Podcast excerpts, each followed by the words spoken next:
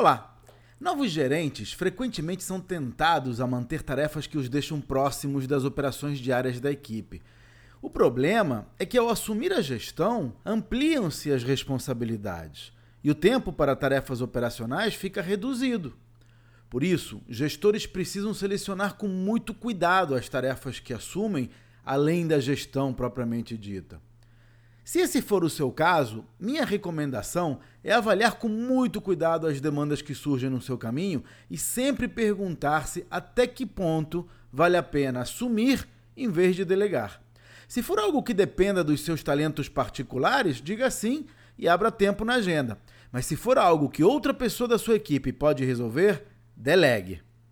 Para mais dicas sobre negócios, inscreva-se no meu site claudionazajon.com.br.